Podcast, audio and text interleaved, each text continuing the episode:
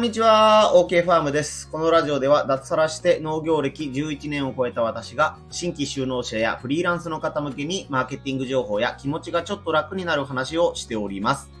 はい、今回はですね、106回、あなた専用の勝ちパターンを作るための3ステップというテーマでお話をしていこうと思います。皆さんがね、扱っている商品、農家だったらまあ自分の野菜とかお米とか果物、ブロガー、YouTuber さんもね、あの、ただ単に再生する、ただ単に見てもらうというね、えー、スタイルもありますけども、最近はやっぱり自分のブログを通して何かの商品を買ってもらうというね、ケースが、えー、増えてきていると思うので、えー、ね、この自分の商品を売るというね、え勝ちパターンをね、見つけたいというふうに思っている方が結構いるんじゃないかなと思います。最近私がね、実際に体験したこととしてね、あ、こうすれば自分の商品が売れるように回っていくんだなっていうふうに感じたことがあるので、まあ、それを紹介しながらね、なるべく上手に言語化していこうと思いますので、よろしくお願いいたします。今日のポイント1、今まで商品が売れた理由を細かく考えてみる。ポイント2、お客さんに買ってくれた理由を聞いてみよう。ポイント3、再現性が見つかれば勝ちパターンが見つかる。この3つでお話をしていこうと思います。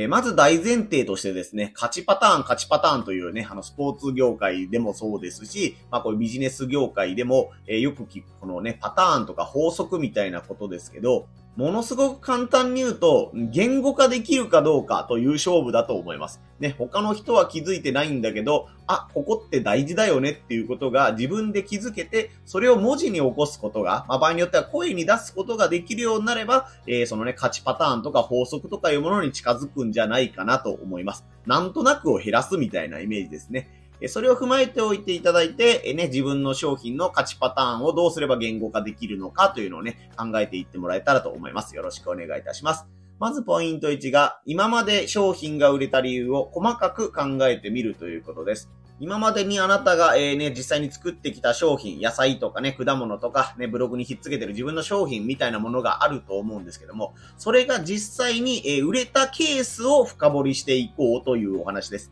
今からどうやって売っていこうか、こういう人に売りたいなというのではなく、今まで自分の買ってくれた、え、お客さんのことを思い出したりとか、想像して、なぜこの人は、え、自分の商品を買ってくれたんだろうとか、え、ね、どういう、えきっかけで、ね、僕の商品に出会ってくれたんだろうかということを考えてみるということですね。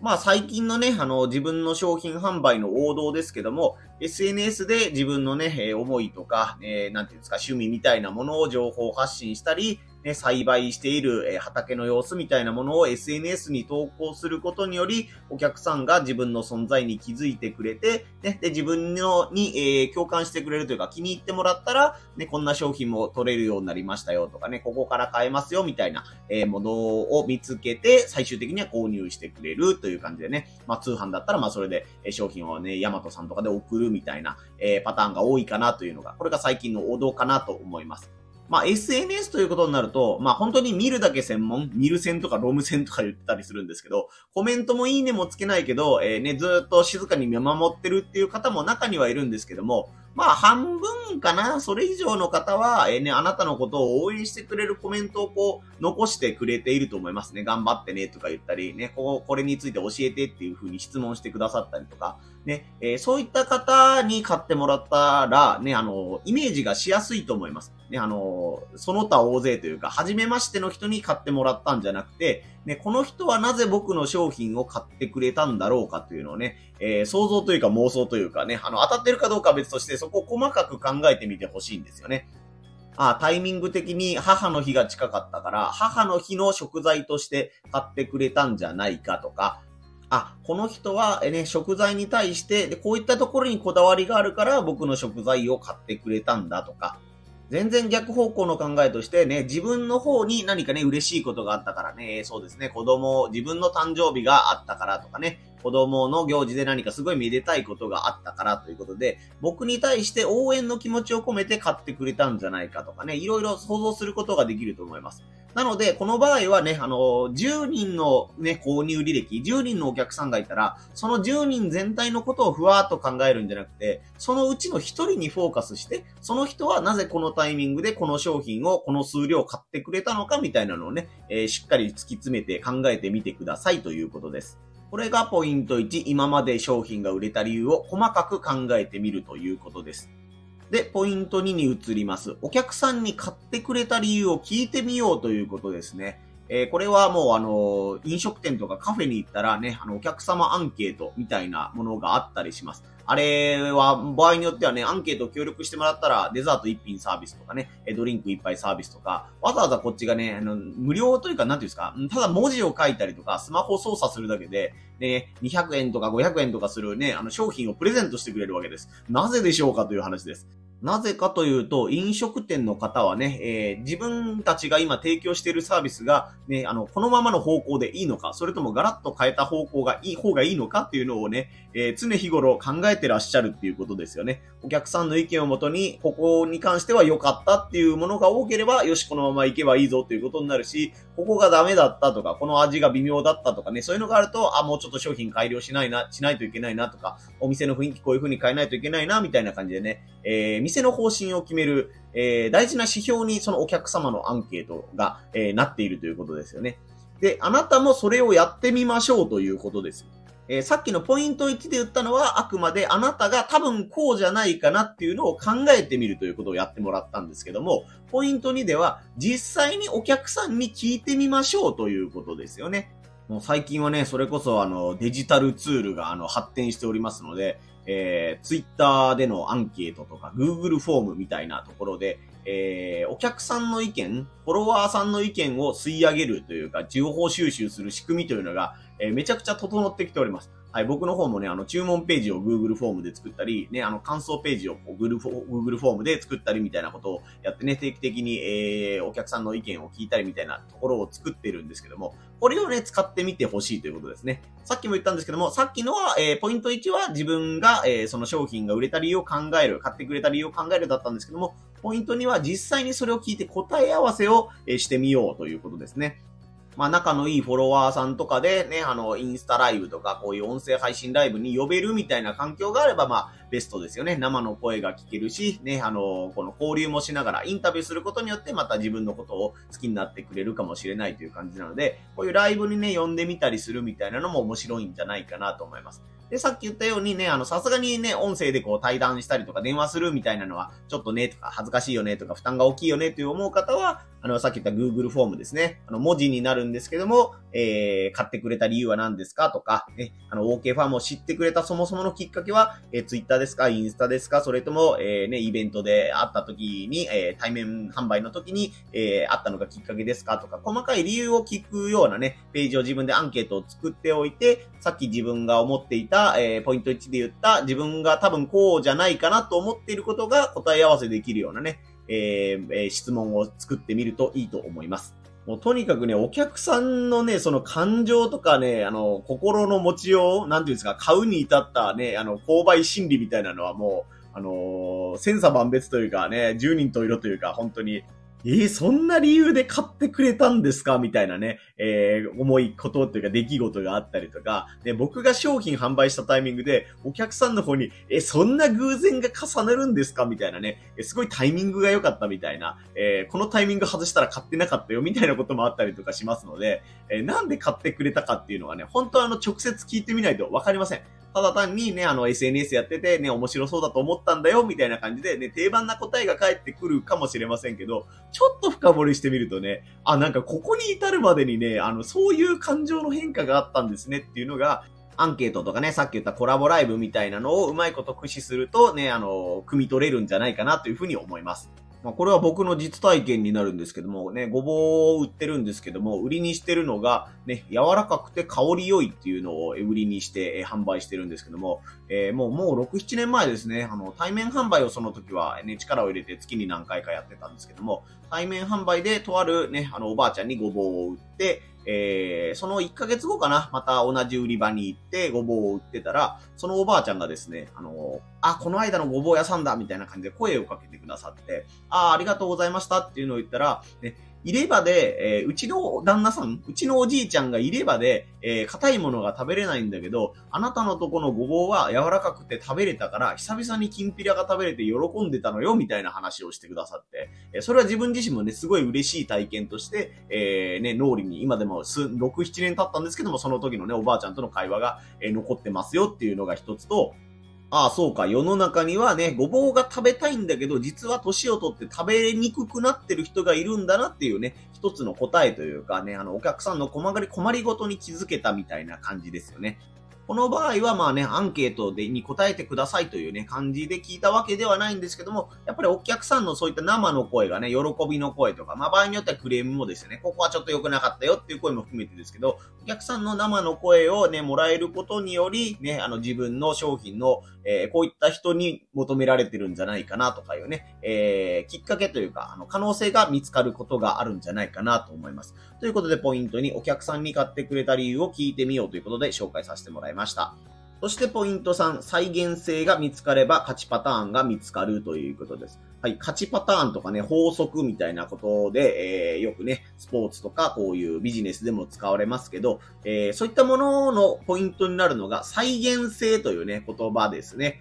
えー、繰り返し起こる可能性があるのかというところです。で、自分のさっき1番2番で考えてもらったね、あの自分はなぜこれが売れたのかとか考えてみたところとか、お客さんに実際になんで買ってくれたんですかっていうふうに、えー、アンケートを繰り返すことによって、あ、なんかこれいつもよくある回答だなっていうところが出てくると思うんですよね。SNS きっかけであなたのことを知ってね、あの、気に入って SNS を見るようになりましたというふうな回答をいただいたとして、それがね、一人じゃなくね、5人、10人と SNS を見てみたいなことが、えー、続くようになれば、あ、そうか、やっぱり SNS ちゃんとやらないといけないんだなということになりますし、じゃあ SNS の具体的にどの投稿が好きだったんですか？どんな投稿が好きなんですかっていう風なね、えー、話を、えー、聞いて聞くことができれば、いや、やっぱり野菜の種まきからこうね、順々に大きくなっていって、あ、こうやってごぼうができるんだなっていうところに、えー、興味を持ちました。今日のごぼうはどうなってるんだかなっていうのが気になるようになりましたという風に言われたら、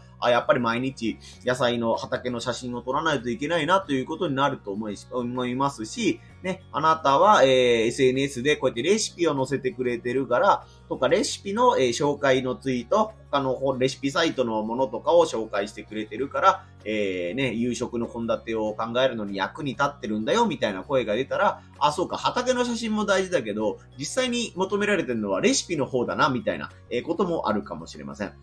で、これ僕実際あの、ツイッターじゃなくてインスタの方でやってるんですけども、あインスタまあ最近サボってるんですけど、ほとんど更新してないんですけども、え僕のね、95歳の祖父が畑に立っている写真っていうのをね、えっ、ー、と、まめに更新していました。一応、アカウントコンセプトとして、僕とおじいちゃんみたいな感じでね、インスタの方は写真を、えー、ね、じいちゃんが畑作業してるところを重視して、えー、投稿してたんですけども、やっぱりそういう投稿してると、ね、あの、おじいちゃん元気ですかっていうコメントともに、えー、ね、ごぼうがができたら買おうと思いますとかね、お菓子を買おうと思いますみたいなね、えー、激励のメッセージ付きで、えー、商品を買ってくれるっていう人がいたりしたので、まあこれはあの、僕じゃなくてじいちゃんの方の意向も必要になるんですけども、あ、やっぱりね、あの、自分一人で畑の写真をあげるよりも、じいちゃんと一緒に写ってるところが僕の肝になるんだなっていうふうのに気づい、次気づけたりすることもあります。まあなのでさっき言ったね、SNS という言葉一つにしてももう少し深掘りして何に共感してもらえたのかとかね、どういった方に、どういったお客さんに共感してもらえる率が高いのかとか、まあ場合によってはその SNS うんたらこうたらじゃなくて一回買ってみたらとにかく商品が良かったんだとか、別に SNS の更新が止まったとしても月1で買わしてくださいみたいな商品ね、そのものに魅力を感じているからとかね、あのね、飲食店の方とかだったらこういう場合あるかもしれないですね。あなたがね、あの、思いが、思想がどうとかこうとかはどうでもいいんで、いい商品とにかく作ってくれっていうね、飲食店の方とかもいるかもしれないですね。まあ、こういったね、あの、活動、あの、アンケートを取ったりとか、再現性を見つけることができれば、あ、僕の場合は、ここに力を入れていけばね、あの、商品が売れるようになるんだなとか、お客さんに認知してもらいやすくなるんだなとか、そういった方のね、あの、解決法が見つかっていくんじゃないかなと思います。まあ、人によっては一つの答えが SNS であり、ね、人によっては、あの、広告としてお金をどこかに払うというね、場合もあるかもしれませんし、人によってはやっぱり定期的にイベントにね、あの、対面販売で出店するみたいな、えー、こともあったりするんじゃないかなと思います。まあやっぱり最近で言うとね、なんかそのコロナパニックみたいな、パンデミックみたいなことで、ね、あの、日常生活がガラッと変わったっていうタイミングがね、3年前、4年前にあったりするので、1年前はこれでね、あの、なんとかいい感じに、えー、どういうんですか、あの、購入者が安定してたのに、あれ、なんかコロナ明けてから売れ行きが怪しいよねっていうね、えー、業界の方とかね、あのー、商品、そういう商品があるっていう方もいると思いますので、やっぱり定期的にね、このアンケートを取ったりとか、ね、こういう仮説を立ててみたいなことは繰り返す価値があるんじゃないかなというふうに思いますね。SNS、SNS って僕も言ってますけど、SNS もやっぱりあのツイッターで言うと最近で言うとイーロン・マスクがね、あの代表が変わって、で、またイーロン・マスクから次の方にね、あのリーダーが変わっていくっていうことなので、今までこういう投稿してたら人に届きやすいよって思ってたものが、あれ意外となんか全然届かなくなったんだけど、リーチしなくなったんだけど、みたいなこともあったりすると思うので、あ、なんか発信の方向性を変えないといけないのかなとか、そもそもツイッターじゃないものをインスタをやった方がいいんじゃないかとか、こういうね、音声配信やった方がいいんじゃないかとかね、えー、人によっていろいろとね、こうしてみた方がいいんじゃないかなっていうのは、えー、出てくると思います。ただ、やっぱり、あの、自分にとってね、向き不向きというのがあると思うので、いやもう SNS やるぐらいならもうその時間ね、お金を稼いで広告費を払ってね、広告でお金使った方が僕は楽なんだっていう人がいたら、ね、どんどんどんどん広告費にお金回しましょうっていう作戦の方がいいかもしれません。逆にね、SNS の中でもさっき言ったようにね、この、この媒体、Twitter の方がいいよとか、Facebook の方がいいよとか、インスタがいいよとか、自分のお客さんはどこから来ている率が高いのかとかいうのが分かったり、自分はどの SNS をやってる時自分が一番負担なくというか、ストレスなくできるかというのも含めて考えると、あ、なんか遠回りのようだけどこっちやっておいた方がいいなとか、ね、あ、ここのお客さんから率が高いから、ここの SNS に、えー、重視してやろうみたいなね、ものも見えてきたりするんじゃないかなと思いますので、この再現性というところにね、気をつけて、いろいろと情報収集してもらって、えー、一つの仮説を見つけるみたいな感じで答え合わせをしてもらったらなと思います。ということで、ポイント3、再現性が見つかれば勝ちパターンが見つかるでした。今回のね、お話をしようと思ったきっかけはね、最近 SNS で知り合った若さんという方と、え、昨夜、えー、この音声配信のコラボライブをやってきまして、えー、その時のね、お話がきっかけなんですね。若さんがね、こう、僕と出会ってまだ1ヶ月ぐらいなんですけどもね、あの、共通のジョジョの奇妙な冒険っていう、えー、漫画が、えー、好きだとかね、共通点がいろいろあったとはいえ、1ヶ月経ってないぐらいの間柄なのに、わざわざその僕のお菓子を買いに、休日の時間を割いて、お菓子を買いに行ってくださったそうなんですよ。東京のね、銀座にね、広島のお菓子がここでも買えますよ、みたいなお店が、アンテナショップがあったりするんですけども、そこにわざわざ行って買ってくださったっていうことなんですよね。で、なんでそこまで買おうと思ってくださったんですか？っていうお話を、若さん自身もされてたし、そのコラボライブの中で、僕もね、あ、こここういうことがあって買ってくれたんじゃないんですか？どうなんですか？っていうのをね、あのー、答え合わせみたいなことをできる瞬間があって、あ、その通りですねっていうところがあったり、いや、実はこうなんですよ、みたいなものがあったりしたので、まあ、若さんの場合に限っては、やっぱりこう、音声配信で一緒に、えー、繋がったね、あのー、仲間みたいな、えー、気持ちがすごい強かったとか、ね、あの、共通の好きな漫画があるので、えー、ツイッターで交流する中で、ね、ジョジョの名言みたいなのを、お互いこう、うん、あの、飛ばし合いながら、えー、ジョジョのね、漫画の一コマでこう、大喜利をするみたいな感じでね、やったりするのが楽しかったから、みたいな感じでね、距離が、えー、近づき、近づいてくれたんじゃないかなというふうに思、思います。まあだから極端に言うとね、あの、僕は場合によっては、ジョジョがすごい好きな農家っていうのを前面に、えー、押し出してね、えー、ブランディングをしていくという作戦がないことはないんですけども、あとはその自分の、えー、買ってほしいなと思う人とか、ね、どういうんですかね、その、えー、ごぼうとかごぼうのお菓子を買ってくれる人の中で、そのジョジョチョ、ジョジョ、ジョジョチョって言っちゃった、ジョジョという単語に、えー、共感してくれる人がどれぐらいいるかというね、えー、バランスですよね。若さんがすごいマニアックすぎたけど、えー、ね、あの共感してくれたのか、で、これを若さん以外も共感してくれるのかというところの再現性になるとね、ちょっとまあまだあの、全振りするのは怖いなという、えー、ふうに思ってるので、ね、あの、これ若さんに対しては徐々全開でいくけど、ね、他の一般のお客さん、特に女性なんかにはあんまりね、やっぱり全振りで徐々のね、話を振るわけにはいかないよね、というふうに思ったりしてるので、うん、これはちょっと再現性という意味ではね、ちょっと、えー、徐々は当てにならないというかね、えー、参考、参考までにみたいな感じかなと思ってます。ただ、やっぱり共通の、えー、趣味をね、え、持ってる人には共感されやすいというのがね、やっぱり僕の場合でもよく言われることですけども、自分の、え、商品を買ってくれるっていうところまでね、えしてくださる方が見えたというのは大きな収穫だったので、やっぱり音声配信も毎日コツコツやっていこうよねとかね、SNS とかもね、あの、お客さんが、え食いつきそうな話を、えちょっとずつ入れていけたらいいよねというのがね、再確認できたみたいな感じに思っています。昨日のコラボライブがだいたい1時間ぐらいだったんですけども、あの、概要欄に、えー、リンクを貼ってきますので、あの、若さのページで見れるようになってますので、そのリンクを貼っておきますので、えー、約1時間、まあ倍速で聞いたら30分ぐらいで聞けるので